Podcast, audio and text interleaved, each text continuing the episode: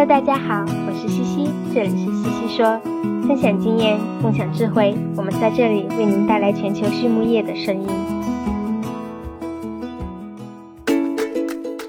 感谢西西说的合作伙伴们：英赛特解决肠道问题，美国达农威公司值得信赖的营养与健康专家，优宝生物、三和药业让健康养殖更简单。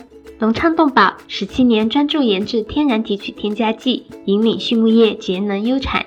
拉曼动物营养全球顶尖的酵母和细菌微生态产品生产供应商。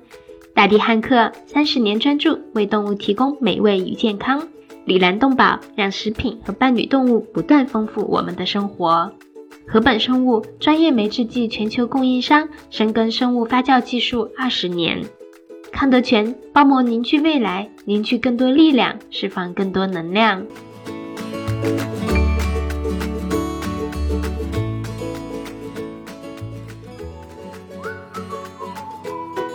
李兰动宝，一家全球动物保健公司，通过提供创新型产品、专业知识和卓越服务，以预防和治疗食品和伴侣动物的疾病。为养殖户、宠物主、兽医、利益相关者和整个社会创造价值，凭借在动物健康近七十年的实践和传承，以及让食品和伴侣动物不断丰富我们生活的企业愿景，Elanco 致力于帮助客户改善动物健康，同时也对所在社区和全球社会产生深远的影响。Hello, everyone. I'm Laura Greiner, your host for today's Swine It podcast. And with me today, I have Dr. Brandi Burton with Suidae Animal Health. How are you today, Brandi?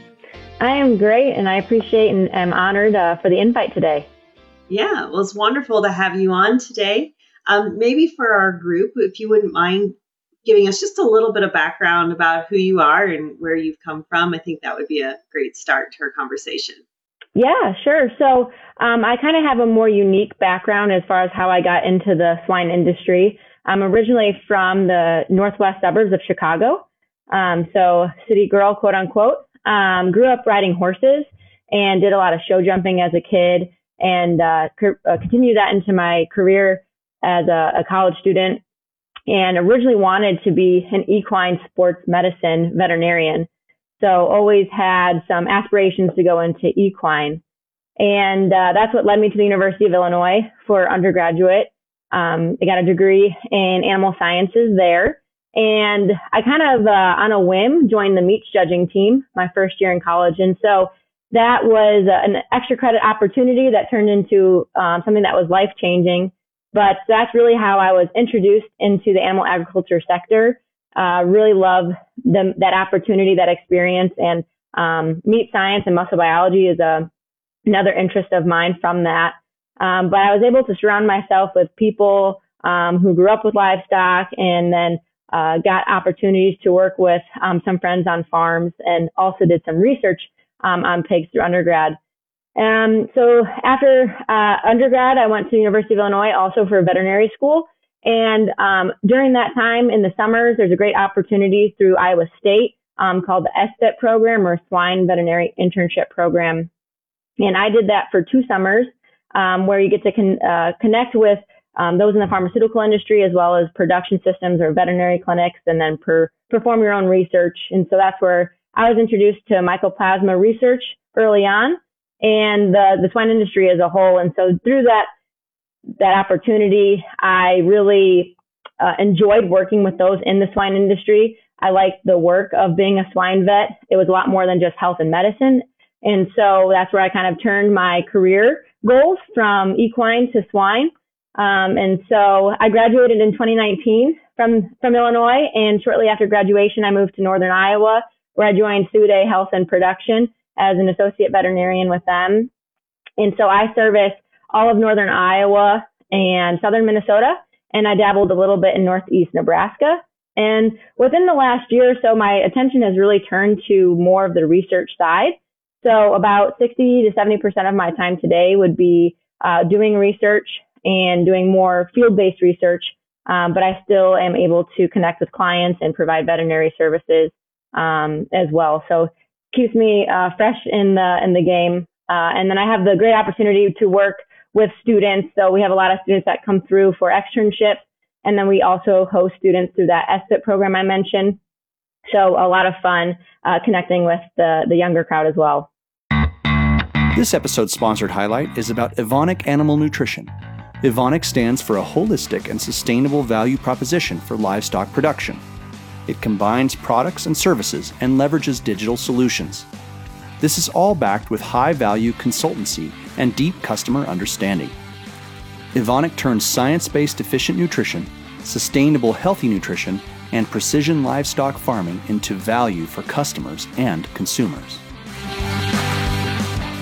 Absolutely. And those are great programs. The SVIP program is, is very good. Um, allows our vet students to have a chance to see some research, get the, the swine exposure, and some time with, with usually an external company beyond the veterinary practice that they're working with. So, um, wonderful opportunities. And interesting. I was the same way. I was uh, an equine interest that shifted to pigs when I came through school too. So it's always fun to see how people's careers have changed and and the paths we take to get to where we're at today. Well, Brandi, I really want to kind of jump into the to the mycoplasma. I think that will be a really good start for us to just kind of hear a little bit more about what you've been doing um, with mycoplasma, particularly in field research. Yeah. So um, when I started practicing, um, I was having some conversations, and we had a couple of clients who had endemic mycoplasma um, for some quite some time, and so um, brainstorming with Jason Kelly and a couple of the other vets, talking about stabilizing some of those gilts and some of those those farms. They were running positive at the time, and one of the questions and and kind of thought process that we had was about exposure methods, and so um, gold standard today, I'd say, is lung homogenate and, and fogging that to animals. So we were, you know, challenged ourselves. Well, can we use something more antemortem? Do we have to euthanize these animals in order to expose others to this bug? And I had, from previous research experience as a student, taken several hundred, if not thousands, of tracheal samples um, as a student. And so we basically took that uh, technique and tested, um, did a little pilot study where um, we used tracheal samples, pooled them together, diluted it with freeze media, and then as a proof of concept, we just directly inoculated intratracheally. So just trying to prove whether or not this inoculant source will provide a live, um, enough live bugs to successfully expose these animals or these gilts to Mycoplasma pneumoniae. And in that pilot study, uh, very successfully, we were able to do that. Um, 100% of the gilts that we inoculated came back positive, and so that was kind of a, a shock, to be honest. We didn't know how it was going to work. And then from there, we really just uh, expanded on that. So we tested animals or gilts within that barn that were what we called contact animals, um, some pen, some pen mates, um, some across the aisle, and we found that 95% of those gilts within three weeks were positive um, just, you know, not the ones that weren't even exposed. So knowing mycoplasma, that's a little, you know, it was about one to four ratio as far as who was infected and, and the rest of the population. So that's a, really, um, I'd say low ratio for, for mycoplasma, uh, um, are not, you know, it's about 1.1.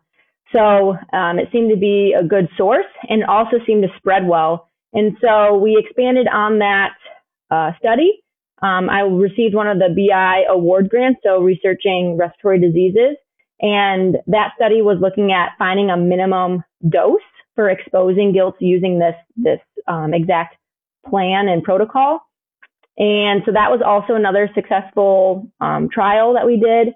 And so from there, I have uh, successfully eliminated mycoplasma using that technique on three different commercial farms.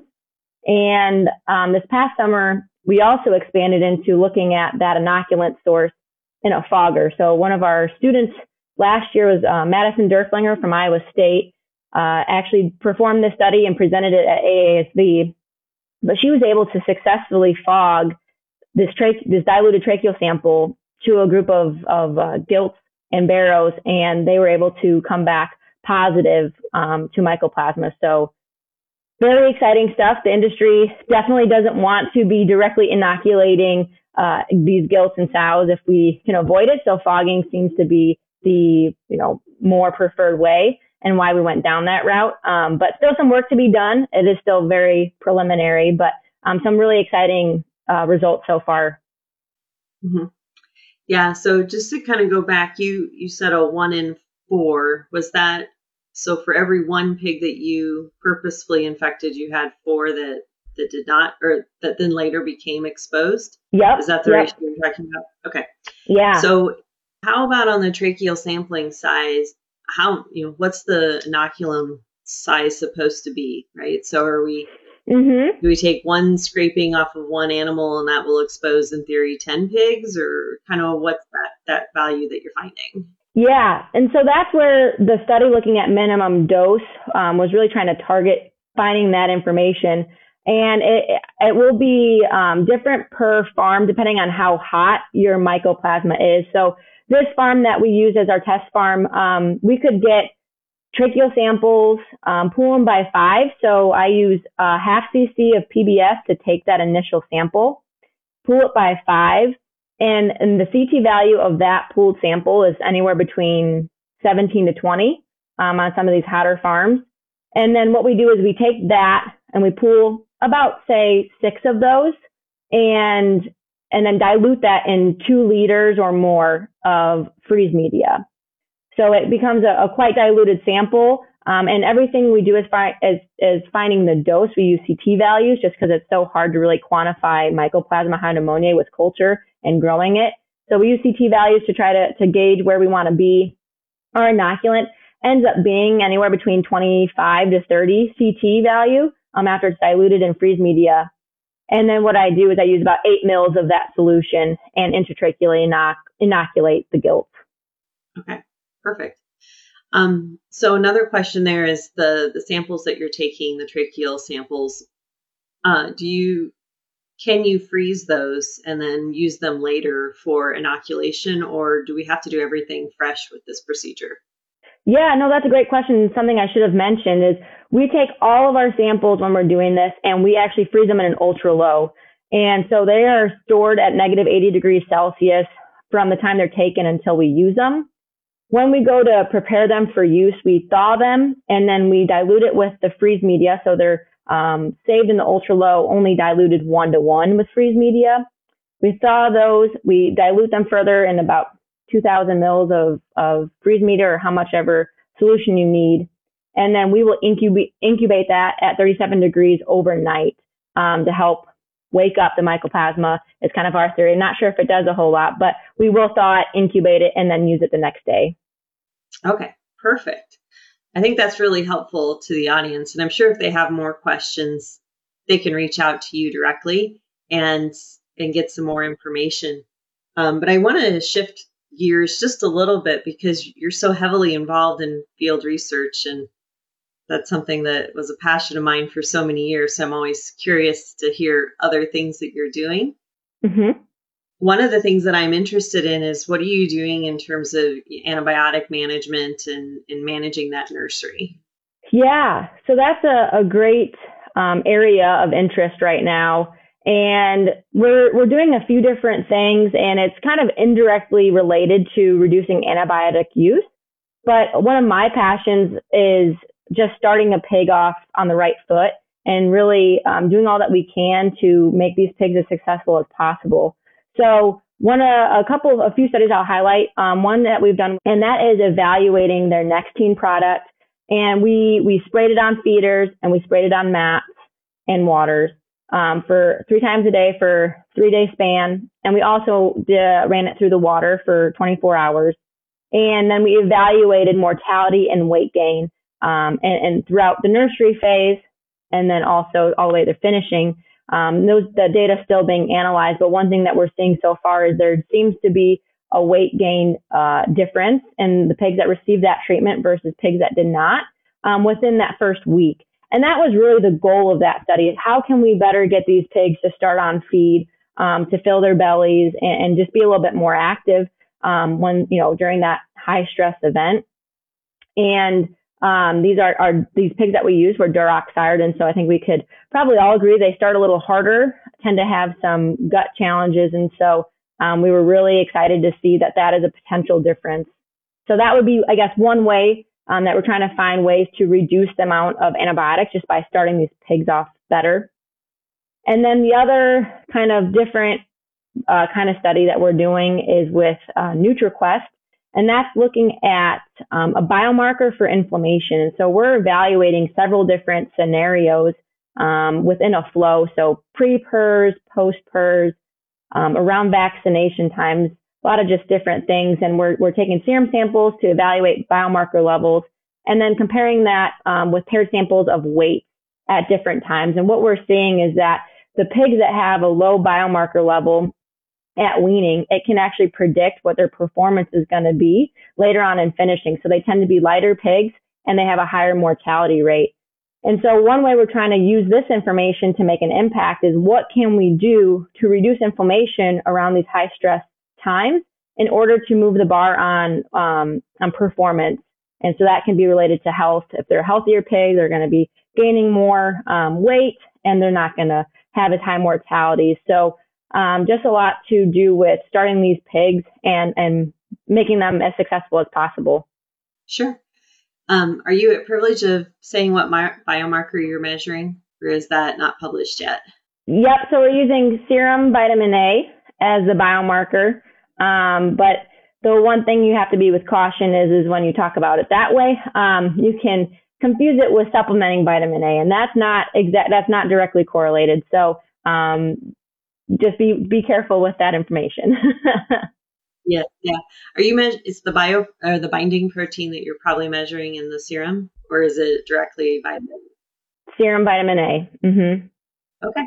Well, that's really interesting, and I think um, you know once we understand that the I think that the correlation between the inflammation marker that you're finding and the fact then that we have these higher mortalities is really intriguing because especially what I heard you say is low biomarker, so in theory, low vitamin A, um, could potentially have higher mortality later in the, the finisher. Is that correct? Did I hear you correctly? Yes. Yes. Yep. That is very correct. Um, some of the studies that we've done shows a, a pretty intriguing linear correlation um, with finishing weight, so pre-market weight. Um, and so it, it, and that's more obvious in health challenged pigs. Um, but that correlation is surely there in all these different trials and groups that we've done. So it's um, definitely kind of a predictive marker and something to really gauge on, on where you're at as a herd to try to move the ball above what we call a critical threshold. So 0.15 is kind of the magic number we're using today. And as long as you're above that critical threshold, you're you're okay. Um, but if you're certainly below that, or you have a large of your population that's below that, you're you're likely to uh, struggle a little bit through finishing. So how can we move the, and shift the population from a, a left curve to a right curve um, is the goal. Mm-hmm. Absolutely, absolutely. No, I think those are those are great starting points, and you're absolutely right. You know, the thing that I used to preach was first three weeks. If I can get them going in the first three weeks, I don't really have to do much thereafter, right? So we know starting that pig is ever so critical and, and trying to understand what happens at weaning is, is very, very important. Um, yeah. I kind of want to switch gears on you again one more time, Brandi, but um, being involved in field research and being a veterinarian who's working on disease studies, maybe let's talk just a little bit about field research in general for you and some of the challenges that you see and then how you've overcome some of those challenges, particularly when you talk about disease evaluations. Yeah. One thing that um, us here at Suidae, we're very, very fortunate um, to have an awesome client base that's also very eager to learn and want to answer some of these questions. And so um, like the mycoplasma research that we were done was with a client on their farm. Um, and they understand that it's also going to better them for us to start evaluating these um, different techniques or procedures. And so we have some great clients that we partner with um, and are able to select flows that are highlighting the diseases that we're interested in and, and really find ones that will um, that are struggling in, in particular to what we're looking at so that we can find the best results um, possible. So we rely heavily on our clients and that relationship we have with them, that great understanding of what's going on in those flows. And then the other, I don't know if you want to call it a great thing, but we are located right here in the heart of all the pigs. So northern Iowa, southern Minnesota uh, can help um, predict some challenges, if you will. Uh, for instance, we did a, a, vaccine study where we were kind of expecting pigs to be laterally infected with PRRS. Um, when you're in a certain area, uh, it, you're certainly able to predict that a little bit better than um, other areas. So we kind of use our geography and kind of what we expect within the region, and then also uh, our clients and, and, their flows and um, their their willingness to participate. Any any advice that you might give to other veterinarians or people that are interested in in doing some disease evaluations that you've seen doing your own research? Yeah, I think it's just really jumping in there and, and kind of really going all in. Uh, we really haven't here at Suidae been doing this larger scale research um, for more than a year. So we're still really early in our infancy. And so it's kind of one of those things that you have to kind of jump in and, and tackle it. And it's a learning process. We're learning something new every day as far as data collection. Um, you know, good data is what you need to, to re- really rely on. So the why and understanding and helping caretakers understand why they need to do all these extra steps. Um, that piece of it cannot be overlooked. So really going through that step with all involved and, and explaining why we're doing extra work um, is what they'll perceive it as. Um, but once they get going, I've found that a lot of our caretakers, because they're just our commercial caretakers that have been helping with these studies, they want to know the results. They're invested in it too. And so once you start to appreciate as a group the the goals, it's very rewarding. And so it's one of those things you just gotta talk to people. We've talked a lot of protocols through before um, putting them on paper, and we change them a lot.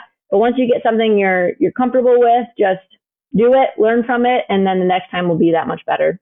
Absolutely.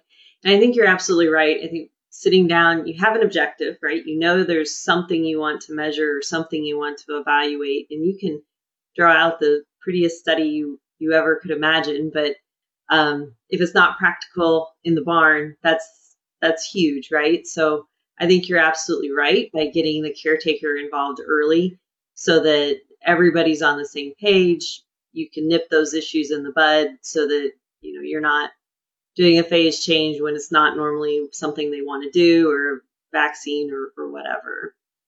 Yeah, yeah, definitely. And flexibility is also a very big thing. Um, you have to be willing and um, okay with some mistakes and addressing them and just being very upfront with how you're going to improve um, when you have partners you're doing these projects with, how uh, that's communicated to them. Um, so communication is really the biggest piece of being successful in field research. Absolutely. Absolutely. You had mentioned um, quality of data, good data versus bad data. And, and I would say that's something that commercial research or field research gets criticized for um, a lot. So, any tips or tricks there on, on how to ensure that you're getting good data collection? Yeah, that is one piece um, that you kind of have to really keep on and, and do a lot of quality control measures throughout the process. Um, one thing that's helped us a lot is all of our projects are, are typically ran with the LEO system, which is individual animal tracking identification. And so um, we're able to really track a lot of information using the RFIDs and the Bluetooth scanners. And then we can also um, retain a lot of information with using tags, um, you know, with with DEDS and, and different t- pieces of data collection that way. So there's just a lot of different check uh, checks and balances throughout the process. Yeah, I think it's important to make sure that it's easy for that caretaker too, right? That that's critical. And and as you mentioned, you're using RFID tags, and so yeah, that's easy, right? That's a wand over over it, and and it's done or a piece of paper, but ease is is going to be critical in the barn. Mm-hmm. Yep. Um, yeah, so I, I think you've really hit on some good things in terms of, of field research and some of the challenges. Um, just a couple of other things that have popped into my mind really when you were talking about the data collection and, and the field research process was um, just how do you go about picking out that facility? I know you talked about the fact that you have flow um, that has certain diseases, and that's always the kind of the starting point. But how do you get the buy-in from the producer? I mean, obviously they're invested because it's an issue, but you just told me you're going to come in and you're going to maybe weigh pigs or you're going to you know need extra records and the caretakers have things to do. So how do you get that complete buy-in from that producer? Mm-hmm. that's where the why comes in um, a lot of times. And once you get them on a, an understanding of all these extra steps that need to be taken which it seems like a lot of work and once they get going they realize it's really you know maybe a few minutes of their time per day. It's, it's not a lot um, but um, yeah, it's we we think of it as a collaboration with those producers, and we we pick our spots based off of that relationship I spoke on earlier. So we have some clients where um, they want to be doing this kind of stuff. They like to be involved in this kind of stuff. They like being on the forefront of information and, and being able to access that right away or being one of the first. And so we're able to really pick and choose those clients we work with and then we want to, like I said, caretakers and that data is such a big, important piece that we're really particular about which sites we use based off of our history with those caretakers. So it's a lot of trust. Um, and, and that's where uh, knowing our clients and their sites and caretakers is a, a huge part of making this as, as, successful as it's been. Mm-hmm. Absolutely.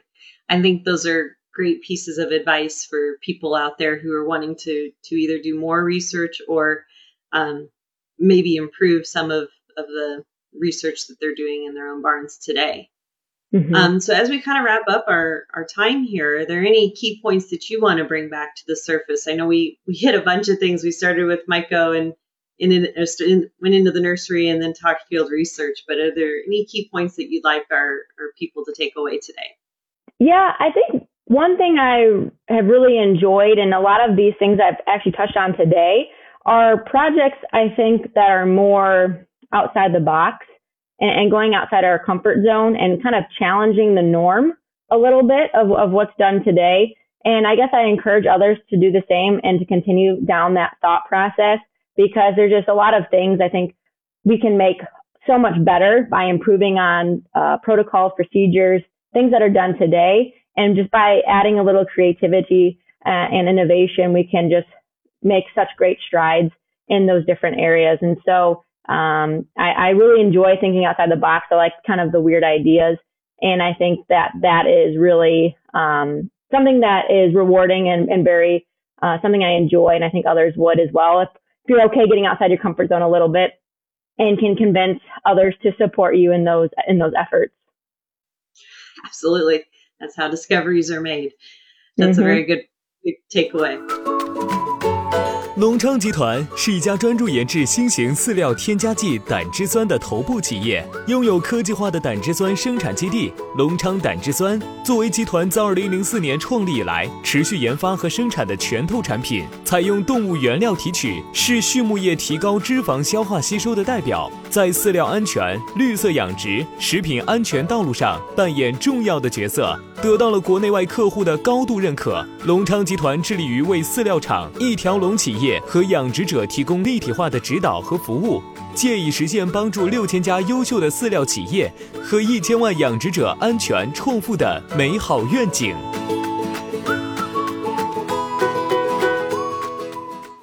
Well, Randy, as you know, we like to ask our guest speakers a couple of common questions across all of them, just to again give our listeners a little bit of of different viewpoints on the same topics. So, one of the things we like to ask is what's your favorite swine resource? Yes, my favorite swine resource would be, um, as kind of a nerdy vet who does research, um, a lot of the journals. So, JSHAP is a, is a great one, and some of the proceedings. One thing that's great about our industry is those who present their research and their findings and experiences at conferences are just, it's just great how much information we share with each other and how much we can learn from one another. So I, I a lot of times use conferences and those proceedings and and then at the same time I, I like to leverage my network and try to reach out to those people um, when those who are a lot smarter than me and, and are more expertise in areas, um, really building on that network. And I'm not afraid to reach out when I have questions and, and want to um, learn more. Absolutely. Well, that's a great great suggestion from a resource perspective. We haven't heard that one in a while. Most of our, our veterinarians that we've had on go to the diseases of swine. So I think absolutely the discussion around JSHAP and, and other scientific journals is very, very useful. Yeah. How about something that's not related to pigs? Is there anything that, that you're currently reading that you might suggest to the group? Yeah, one thing I really like, and I did a little bit of this as in uh, the end of vet school, was more on the personality traits and, and leadership skills. So I got to to learn under the um, the great Dr. Larry Firkins. And one of the, the last things we did in our professional professional development course was Clifton Strengths. And there's actually a book called uh, Strength Finders 2.0 so it's an exam that kind of tells you what your strengths are, and then the book that supplements with each of those different strengths. And and what I've found that I like a lot, especially in our industry, we work with just such a vast major, you know, such a vast wide range of of people, veterinarians, those in industry for pharmaceutical companies or tech service industry, uh, caretakers, producers, farmers. I mean, everyone in between. And so really understanding your personality trait and how to work with others and, and their personality traits, I think has just been really um, enlightening and I think is a, a, really great way to, you know, increase communication efforts and, and just really be the, the best bet that I can be. So I've really enjoyed those kinds of, of books and resources.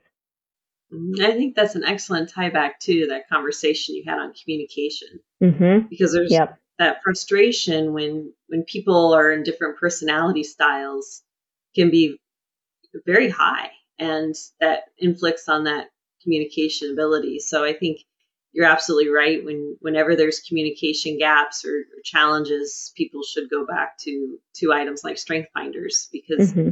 might have to flex a little bit to work with somebody and that's okay mm-hmm.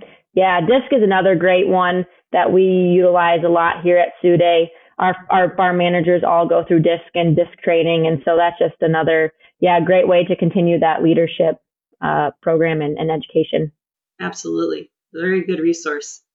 Well, the last question we like to ask Brandi really comes back to just something personal in that if you can imagine somebody in your head who you've identified as successful in their life and you define success, we don't define success for you. Um, what's a key trait that you think they possess that has allowed them to become successful? Mm-hmm. I think really it comes down to passion. Um, truly not feeling like your work is work. Um, and I, I feel very fortunate to surround myself. I feel with people who I'd identify as successful because of that. They have turned their career into more of a lifestyle. It's not an inconvenience. It's not something they dread. Um, it's something that they really thrive on and it really motivates them to be a better person every day. And they're, they're doing it for the right reasons. They really want to, you know, just passionate about the industry as a whole versus their own self success. So that's where I think the greatest successful people, um, I just think you can see their passion just glowing. Mm-hmm. Absolutely. I think you're on your way too. You're very passionate about what you're doing as well. So that's, that's wonderful. No, thank you. Well, Brandi, um, I, I do want to thank you again for your time. It's been wonderful visiting with you. Um, for our audience, again, this is Dr. Brandi Burton with Suidae Veterinary Service. Brandi, thank you again. Thank you. I've enjoyed it.